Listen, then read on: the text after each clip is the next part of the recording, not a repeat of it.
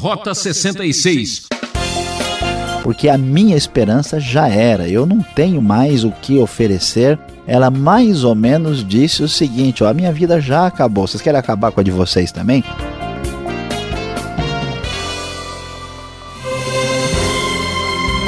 Se o assunto é vida, pode seguir o Rota 66. Ainda estamos no início da nova série de estudos no livro de Ruth no Antigo Testamento. O professor Luiz Saião apresenta o tema Uma moça entre os boias frias. É o capítulo 2 de Ruth. Você verá como uma mulher sem perspectivas na vida consegue encontrar forças. Otimismo é a fé que leva à realização. Não pode ser feito sem esperança ou confiança, não é mesmo? Aqui é Beltrão e juntos vamos aprender que no meio de toda dificuldade encontra-se a oportunidade. Como você acompanhou conosco, Noemi voltou com Ruth, sua nora moabita, lá da região de Moab, está morando novamente na terra de Israel, depois de todo o sofrimento, dos problemas e das tragédias enfrentadas, agora elas estão de volta tentando ver o que vai acontecer, o que, que a vida lhes proporcionará. E de volta à terra de Judá, tentando aí conseguir vencer as batalhas da vida, nós vamos ver o que Noemi vai fazer para tentar uh, vencer suas lutas e readquirir a sua posição na, na sociedade, conseguir sobreviver no mundo difícil e complicado. E o texto da nova versão internacional da Bíblia nos fala os acontecimentos daquela ocasião. Diz o versículo 1 do capítulo 2: Noemi tinha um parente por parte do marido. Era um homem rico e influente, pertencia ao clã de Elimeleque e chamava-se Boaz. Como se pode imaginar, numa hora de dificuldade, voltando para a terra, vamos procurar os parentes que podem ajudar da melhor maneira. E então ah, o texto prossegue e diz: Ruth, a Moabita, disse a Noemi: Vou recolher espigas no campo daquele que me permitir. Vá, minha filha, respondeu-lhe Noemi. Então ela foi e começou a recolher espigas atrás dos ceifeiros. Casualmente entrou justo na parte da plantação que pertencia a Boaz, que era do clã de Elimeleque. Naquele exato momento, Boaz chegou de Belém e saudou os ceifeiros. O Senhor esteja com vocês. Eles responderam: O Senhor te abençoe. Boaz perguntou ao capataz dos ceifeiros: A quem pertence aquela moça? O capataz respondeu: Uma moabita que voltou de Moabe com Noemi. Ela me pediu que a deixasse recolher e juntar espigas entre os feixes após os ceifeiros. Ela chegou cedo e está em pé até agora, só sentou-se um pouco no abrigo. É interessante ver o que está acontecendo aqui. Ruth e Noemi não possuem sustento, elas têm que trabalhar e correr atrás das coisas para lidar com as dificuldades das necessidades que a vida apresenta.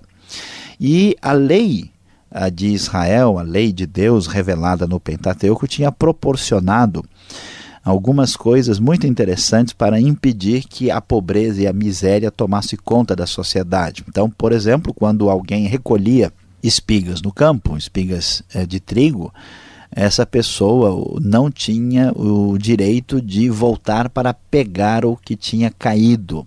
Quando alguém, por exemplo, ia recolher as uvas das vinhas, ele não poderia rebuscar e pegar todas as uvas que estão mais longe da mão, a, a lei dizia que isso deveria ficar para o pobre, para o estrangeiro e até para os animais. Por isso, as pessoas mais pobres iam trabalhar nas plantações, como boias frias de hoje, que trabalham aí em muitas fazendas e propriedades rurais é, em toda parte.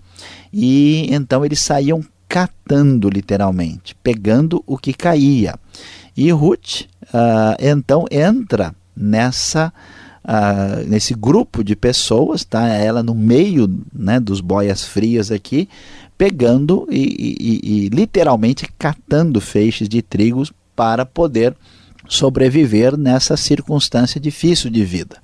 E quando ela faz isso, veja, interessante, o texto diz que casualmente ela entrou na parte da plantação que pertencia a Boaz, que era exatamente o parente rico da própria sogra, lá de Noemi. E Boaz prestou atenção, essa moça é diferente, ele quis saber sobre ela, escuta de onde é que ela veio. E nesse momento, Tan, tan, tan, tan. Atenção, surpreendente, as coisas começam a acontecer aqui. Há um, um, um, um clima romântico no ar. Boaz então começa a conversar com Ruth a partir do versículo 8. Ele diz: Ouça bem, minha filha, não vá colher noutra lavoura, nem se afaste daqui.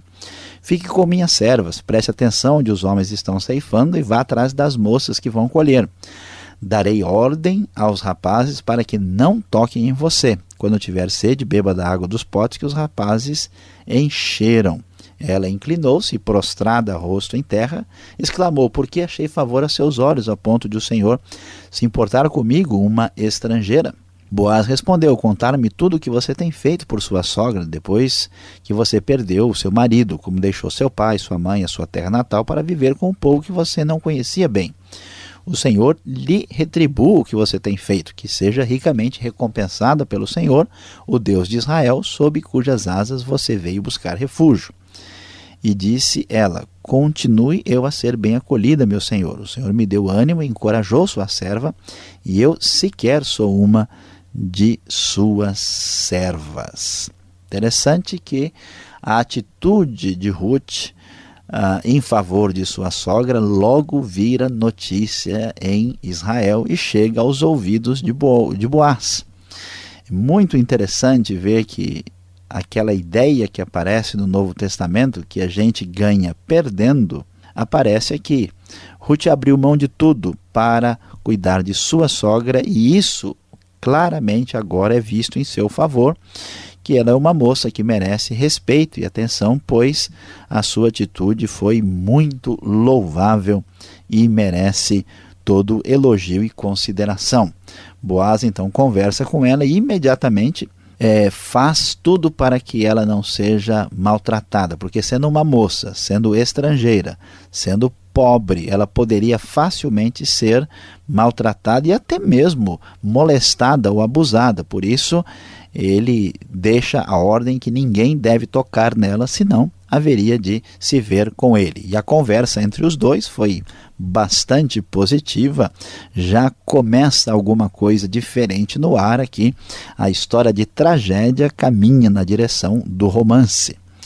O texto continua no versículo 14 e nós lemos o seguinte: Na hora da refeição, Boaz lhe disse: Venha cá, Pegue um pedaço de pão e molhe-o no vinagre. Quando ela se sentou junto aos ceifeiros, Boaz lhe ofereceu grãos tostados. Ela comeu até ficar satisfeita e ainda sobrou. Quando ela se levantou para recolher espigas, Boaz deu estas ordens a seus servos: Mesmo que ela recolha entre os feixes, não a repreendam. Ao contrário, quando estiverem colhendo, tirem para ela algumas espigas dos feixes e deixem-nas cair para que elas recolha e não a impeçam.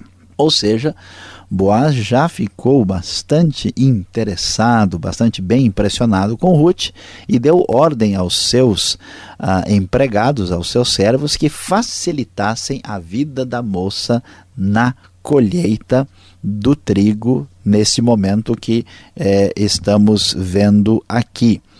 Ah, na verdade, colheita da cevada, é né, uma consideração importante aqui para a observação devida.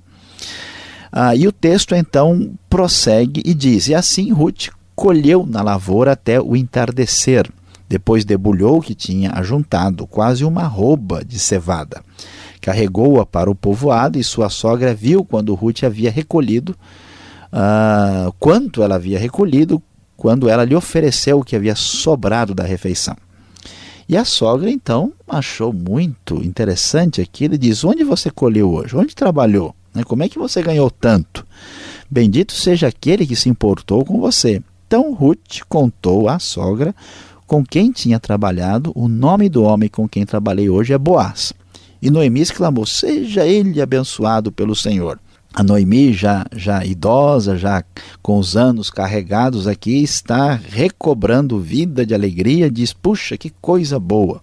Ele não deixa de ser leal e bondoso com os vivos e com os mortos. Ela agora começa a ter as suas esperanças reaparecendo diante dessa boa possibilidade. E acrescentou: Aquele homem é nosso parente, é um de nossos resgatadores, ou seja, quando uma pessoa ah, ficava numa situação difícil, como é o caso aqui, ah, nós, ah, nós tínhamos em Israel ah, um chamado parente resgatador, que era o parente mais próximo que tinha ah, o direito de se casar com a viúva né, para poder ah, auxiliar a pessoa que estava numa situação de dificuldade, como era o caso de Ruth. Uh, e, e, foi o caso da família de Noemi. E o parente resgatador era o responsável uh, que garantia os direitos de subsistência, descendência e propriedade. Né? Seria aí uma extensão daquela ideia que surge na lei do levirato. E Ruth então prossegue e diz: Pois ele mesmo me disse também: Fique com os meus ceifeiros até que terminem toda a minha colheita. Então Noemi aconselhou a sua nora Ruth: É melhor mesmo você ir com as servas dele, minha filha. Noutra lavoura poderiam molestá-la. Ruth estava arriscando a sua própria vida, a sua própria integridade, trabalhando para ajudar a sustentar a sogra, mas Deus foi tão bondoso que os caminhos foram outros e ela agora está numa situação muito segura. E o texto prossegue dizendo assim: Ruth ficou com as servas de Boaz para recolher espigas até acabarem as colheitas de cevada e de trigo, e continuou morando com a sua sogra. E aqui nós vemos que a moça, entre os boias frias, recebeu uma bênção especial de Deus. Aquilo que era pura tragédia, sofrimento, agora começa a ter um quadro novo e parece que há um clima romântico no ar. Aguarde, preste atenção. No próximo Rota 66 você vai acompanhar os detalhes dessa história tão empolgante. Vamos adiante daqui a pouco com as perguntas relativas a este capítulo.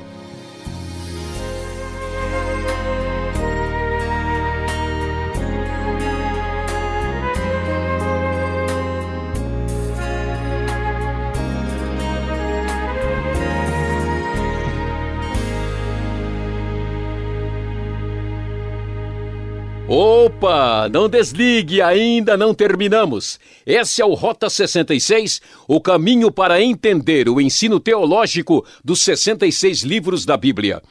Você ouve a nova série Ruth, capítulo 2, e o nosso tema é Uma moça entre os boias frias. O Rota 66 tem produção e apresentação de Luiz Saião, criação e redação Alberto Veríssimo e na locução Beltrão.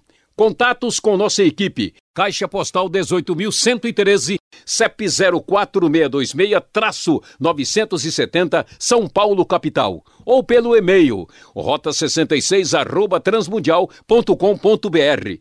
Realização Transmundial. Vamos aproveitar o tempo para fazer algumas perguntas. Preste atenção.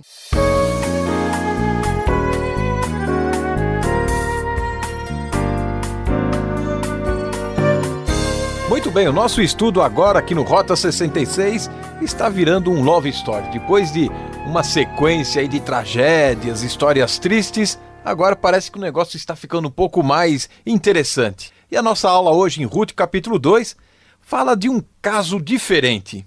Começamos no verso 3. Professor Saião, existe esse por acaso, um acaso, coincidências na Bíblia? Como entender o verso 3 aí que de repente, por casualidade, ela se achou ali num campo. Deus trabalha com esse tipo de situação?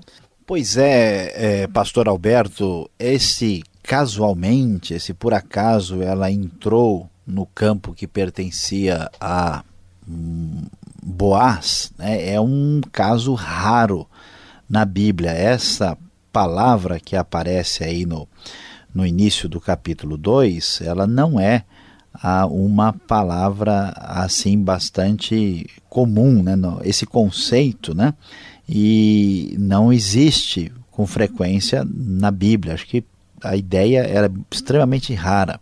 E, e, a pergunta é como é que isso está aí e dá a impressão que foi uma coisa assim sem direção, sem razão nenhuma. Mas na verdade uh, o texto está falando assim de maneira irônica, porque fica evidente que Deus está agindo de uma forma a abençoar Ruth, de modo que ela vai, é, vamos dizer assim, exatamente, entre aspas, casualmente, trabalhar bem no campo do homem que seria o responsável por ajudar a família uh, de Noemi. Então é uma casualidade, né, que o pessoal brinca, né, não é bem uma coincidência, uma cristocidência.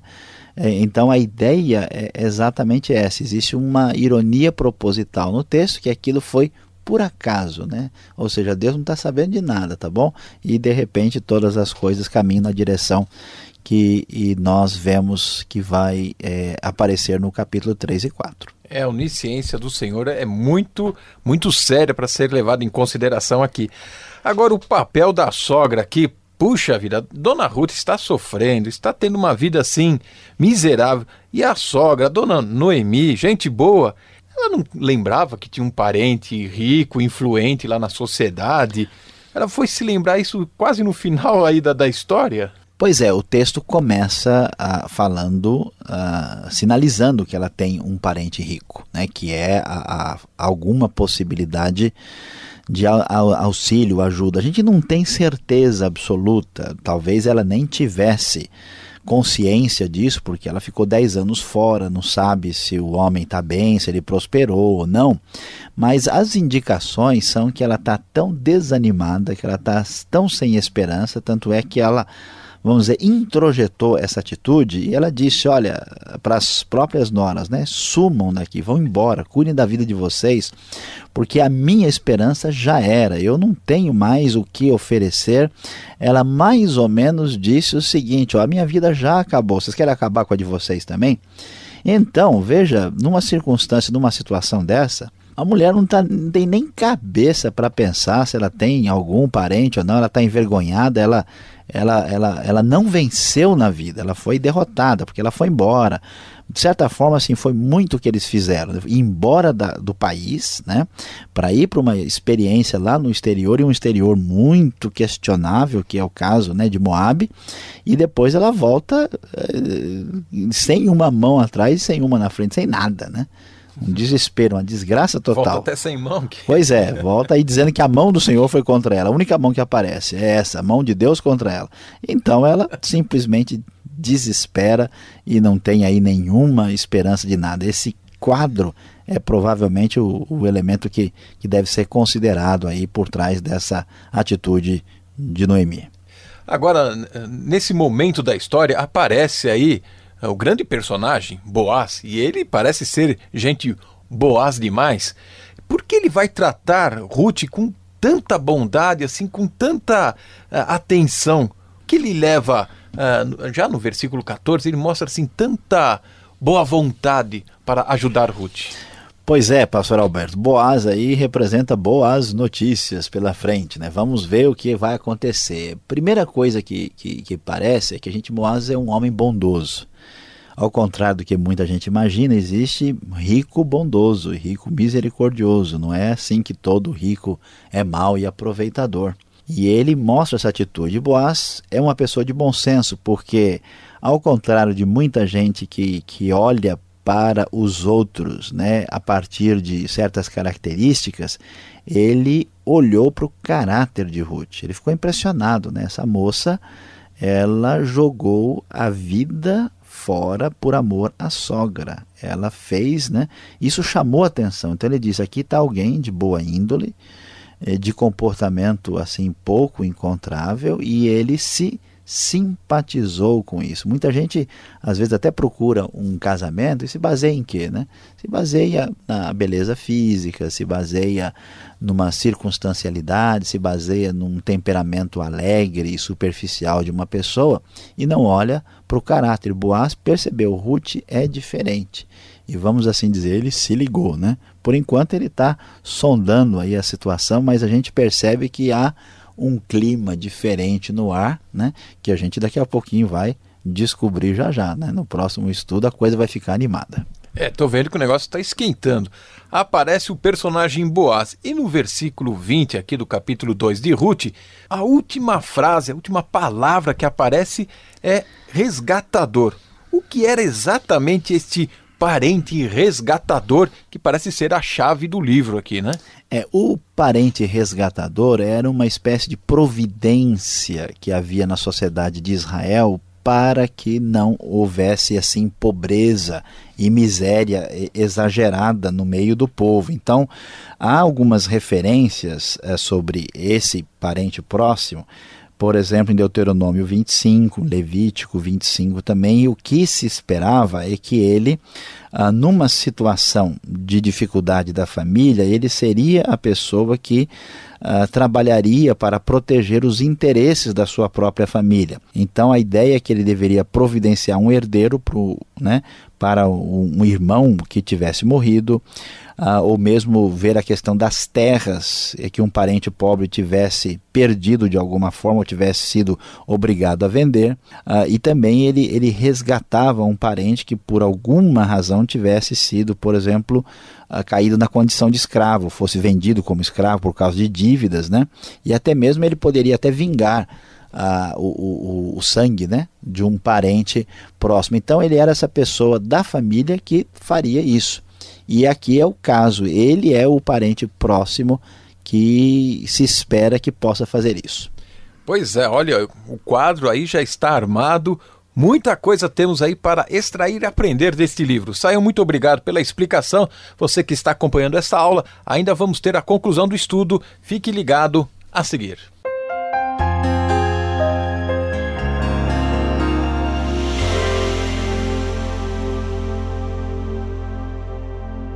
Hoje estudamos o capítulo 2 do livro de Ruth e vimos uh, a história de uma moça entre os boias frias. Ruth voltou com Noemi para tentar fazer alguma coisa para tentar a sobrevivência numa época melhor na terra de Israel. E ela passa por situações de riscos muito sérias e absurdas. Ela se arriscou uh, em favor de sua sogra, deixou a sua vida para lá para cuidar da sua sogra já idosa. Ela mudou de país, ela tornou-se uma imigrante num país desconhecido que não gostava uh, do seu do povo de onde ela procedia. Ela foi trabalhar na roça, no meio de inclusive homens que poderiam molestá-la e prejudicá-la. Ela fez uma opção e, por incrível que pareça, foi uma boa opção. Diante da boa opção, Deus dá proteção. É impressionante, na sua bondade, Deus certamente tem nos protegido de tantas coisas terríveis e complicadas. Vemos que Ruth, tomando uma opção altruísta em favor de sua sogra, que é uma coisa, vamos dizer, absurda para o pensamento de quem não conhece a Deus, ela recebeu uma proteção especial. Então, não desista nunca de tomar a opção correta de acordo com Deus, porque diante da boa opção, muitas ocasiões Deus nos dá especial proteção.